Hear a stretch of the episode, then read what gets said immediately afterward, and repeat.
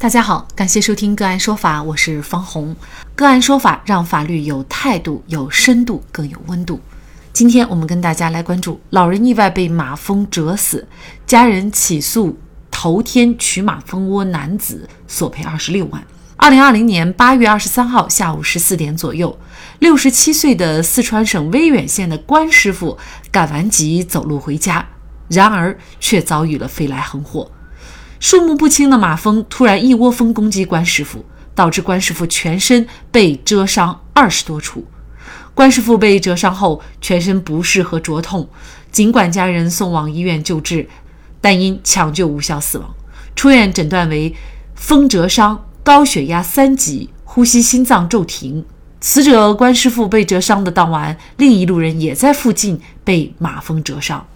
关师傅的老伴和女儿对于关师傅的死亡非常意外，同时呢也觉得事有蹊跷。关师傅被马蜂蛰的地方是他们回家必经的路段，而这条路上以前没有听说发生过马蜂蛰人的事件，况且是一窝蜂的马蜂蛰人。就在关师傅被蛰的几天内，周围几户人家也有陆续被马蜂所蛰。关师傅家人长期生活在农村，对于马蜂的习性还是有所了解。他们知道，一般情况下，马蜂不会主动攻击人，除非蜂巢受到了侵犯，或者马蜂感到威胁，才会群起而攻之。因此，他们怀疑一定是有人在事发前侵犯到了马蜂。经过调取周边的录像，关师傅家人发现，在事发的前一天，有两个人在离关师傅家十五米左右远的一棵樟树上取下了一个大马蜂窝。当时，两人身穿防风服，先用灭蚊器喷蜂窝外部的野蜂。再以口袋套住蜂窝，锯断蜂窝附着的树枝拿走。据其中一人黄师傅陈述，蜂包取下来后就装在车上，没有在现场弄蜂包，只是现场可能有一些蜂子从蜂包里面飞出来，会在那附近飞，并且他们还叫附近的一个老婆婆关好门窗等。取完蜂窝以后，还在树下喷药清理掉在树周围的蜂子。其中一人摘取马蜂窝的过程当中，另一人协助穿绳，在不远的路上劝阻行人不要经过。而两人取蜂窝的动机和目的，只是为了吃蜂蛹。关师傅家人认为，黄师傅和唐师傅两人应该对关师傅的死承担责任，因为他们对马蜂的侵犯导致马蜂反击关师傅，于是把两人起诉到法院，请求法院判决两被告连带赔偿医疗费、死亡赔偿金、精神损害赔偿金等一共二十六万元。两被告辩称，他们取蜂窝是事实，但现场并没有遗落蜂包残留物。被取走蜂包以后的马蜂将受害人蛰伤，没有事实根据。更何况，马蜂蛰人是无法预见的。原告方也没有证据证明是因为两被告取了马蜂窝而导致马蜂报复。本案的争议焦点是关师傅是否被两被告取走蜂窝后残留的马蜂所蛰。另外，关师傅的死亡是否由两被告取马蜂的行为所导致？那么，本案当中，两被告到底是否应该对关师傅的死承担责任，又该承担怎样的责任？就这相关的法律问题，今天呢，我们就邀请上海九泽律师事务所马婷婷律师和我们一起来聊一下。马律师您好，呃，方老师您好，嗯，非常感谢马律师哈。那这个案件呢？争议的一个焦点问题就在于关师傅他到底是不是被两名被告取走的这个蜂窝残留的马蜂所蛰？那么这个对于关师傅家人要想证明的话，好像还是有一些难度的啊。本案这个是有一定难度，那具体难度在哪里？我也是大概的，就是说一下。本案中呢，他的那个二被告取走的马蜂是野生的马蜂，那我们就要思考这个马蜂为什么会蜇人？它的蜇人行为与与二被告取走马蜂窝是否有一个联系？然后，如果说是关师傅的家人想要证明这样一个侵权行为的话，他就要。问一下，当时关师傅被马蜂蛰的时候，在什么地点、什么时间被蛰的？如果说关师傅当时被马蜂蛰的地点正好与我们二被告取走马蜂窝的地点是大致相匹配的，能不能就是证明到是因为二被告取走马蜂之后，是否有残留的马蜂进行一个蛰咬？这个是就是我们案件中一个难度点。事实上呢，我们知道这个马蜂把人已经蛰死了哈。那么这些马蜂，我们如果就是想去证明是不是残留的马蜂，其实很难。一来呢，我们找我们很难找到当时蛰人的马蜂；二来，即便找到了，又是不是当时一个窝里面的呃马蜂，可能这个就需要呃生物学的鉴定哈。但这显然是呃有难度。那么有难度的话，尤其是关于这个两被告取马蜂窝的行为，那到底？跟关师傅的死有没有关系？因为两被告是觉得他们当时呢是已经把马蜂窝取走了，而且呢自己当时也是进行了一些提醒和防护。那么在这个过程当中，后期的哲人就跟他们没有关系了。到底有没有关系？怎么来看这个问题呢？如果说是想要证明关师傅的死亡是由二被告取走马蜂窝的行为所致，那首先我们是。要证明这样的一个侵权行为，也就是二被告取走马蜂窝导致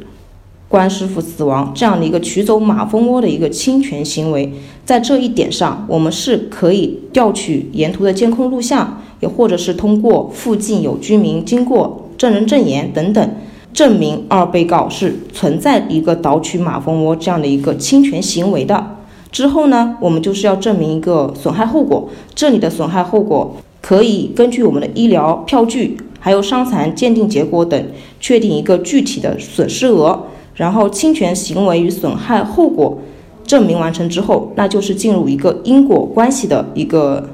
证明阶段。本案的因果关系的一个证明，也是一个本案的一个较难点。从我们判决书中一个认定的事实来说，看一下当时那个二被告供述的一些事实。他说他当时取走呃马蜂窝的时间大概是中午，然后呢取走马蜂窝之后，他自己也说是可能有一些马蜂从蜂窝中飞出来，然后在附近飞这样的一个事实。何况二被告他们也不是取马蜂窝的一个专业人士，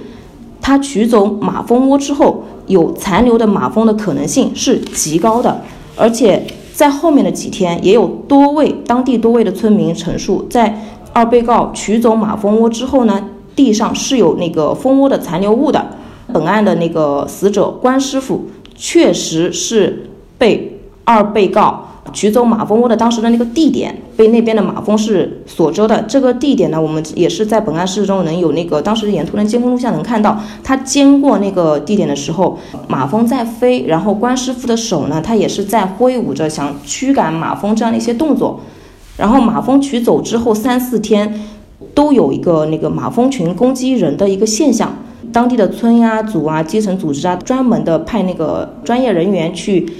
去消灭这样一些马蜂，然后也提醒当地人小心那个马蜂蛰伤这样的一个一个这样一个保护措施。这个根据这样种种种种的一个事件的推断，我们是认为啊，关师傅的死亡跟二被告的侵权行为是有存在一个极大的因果关系，已经能够证明的到一个高度的盖然性，在。一个案件当中，尤其是民事案件当中，我们不一定要直接的去找一些非常直接的决定性的证据。比如说，你如果真的让我去证明当时折死关师傅的这个马蜂是哪一只，然后呢，这一只又是正好是从那个蜂窝里面出来的，如果是直接来证明，其实这个确实是很难的。但是呢。通过刚才马律师所介绍的，就是相应的前后的关系、事实发生证据，呃，两个人被告人的一些这个讲述，可以做出一个概然性的推断。也就是说，这个证据呢，它不一定是一个很直接的，它通过一些间接的证据，也可以去推断它是存在这个事实的。也就是说，关师傅的死亡，它是跟两个人取走马蜂窝的行为是有很大的因果关系就可以了。马蜂可能很多养蜂人或者一些农村人还是比较了解的，就是你不去惹它，它一般也不会去群起而攻之你。那么也正因为有这样一个特性，所以我们就可以推断出。确实是两个人取走马蜂窝以后，导致这个马蜂呢，它要去攻击人的这样的一个情况。那么两被告他到底要承担一个多大的责任？因为原告呢，关师傅的家人是主张要对方赔偿二十六万元哈。嗯，那么这个责任是不是要全部赔？从法律的角度又该怎么来分析呢？本案中，二被告在发现马蜂窝后，他没有进行一个报警处理，而是抱着想吃。蜂蛹的一个主观目的去自行捣取这个马蜂窝，然后二被告呢是应当能够预见其摘取蜂窝后有残留的马蜂或者是未归巢的马蜂，该残留的马蜂或归未归巢马蜂可能致当地的人畜损伤之后果可能性是比较大的。然后二被告在能够预见其行为可能致人畜伤亡情况下，仍然摘取了马蜂窝，因此引起关师傅被蛰不治死亡的事故，其主观上是存在很大的过错的。然后呢，我们根据当时法院查明的一些事实，我们也是可以看到关师傅自己呢在威远县人民医院。救治的过程中，为了上厕所而擅自拔掉了输液管的行为，他自身在那救治的过程中也存在着一个较大的过错。本案中的马蜂本身也是有那个一个攻击性的，它是一个野生的，所以它本身对我们人类来说也是存在一个危险行为的一个危险性。根据本案的一个关师傅自身有过错，然后二被告没有专业的知知识，然后捣取马蜂窝，然后还有马蜂自己本身的一个危险性进行一个分析的话，两被告的一个承担的责任应该在百分之五十左右。根据法院的一个判决书来说，也是由二被告对关师傅的死亡损失承担百分之五十的一个民事赔偿责任。四川省威远县人民法院审理认为，两被告应该对关师傅的死亡承担百分之五十的责任，判决两被告连带赔偿原告各项损失十二万三千七百八十元。捅马蜂的两个人冤吗？显然不冤。其实“捅马蜂窝”本身也是一个成语，他的意思就是代表闯祸的意思。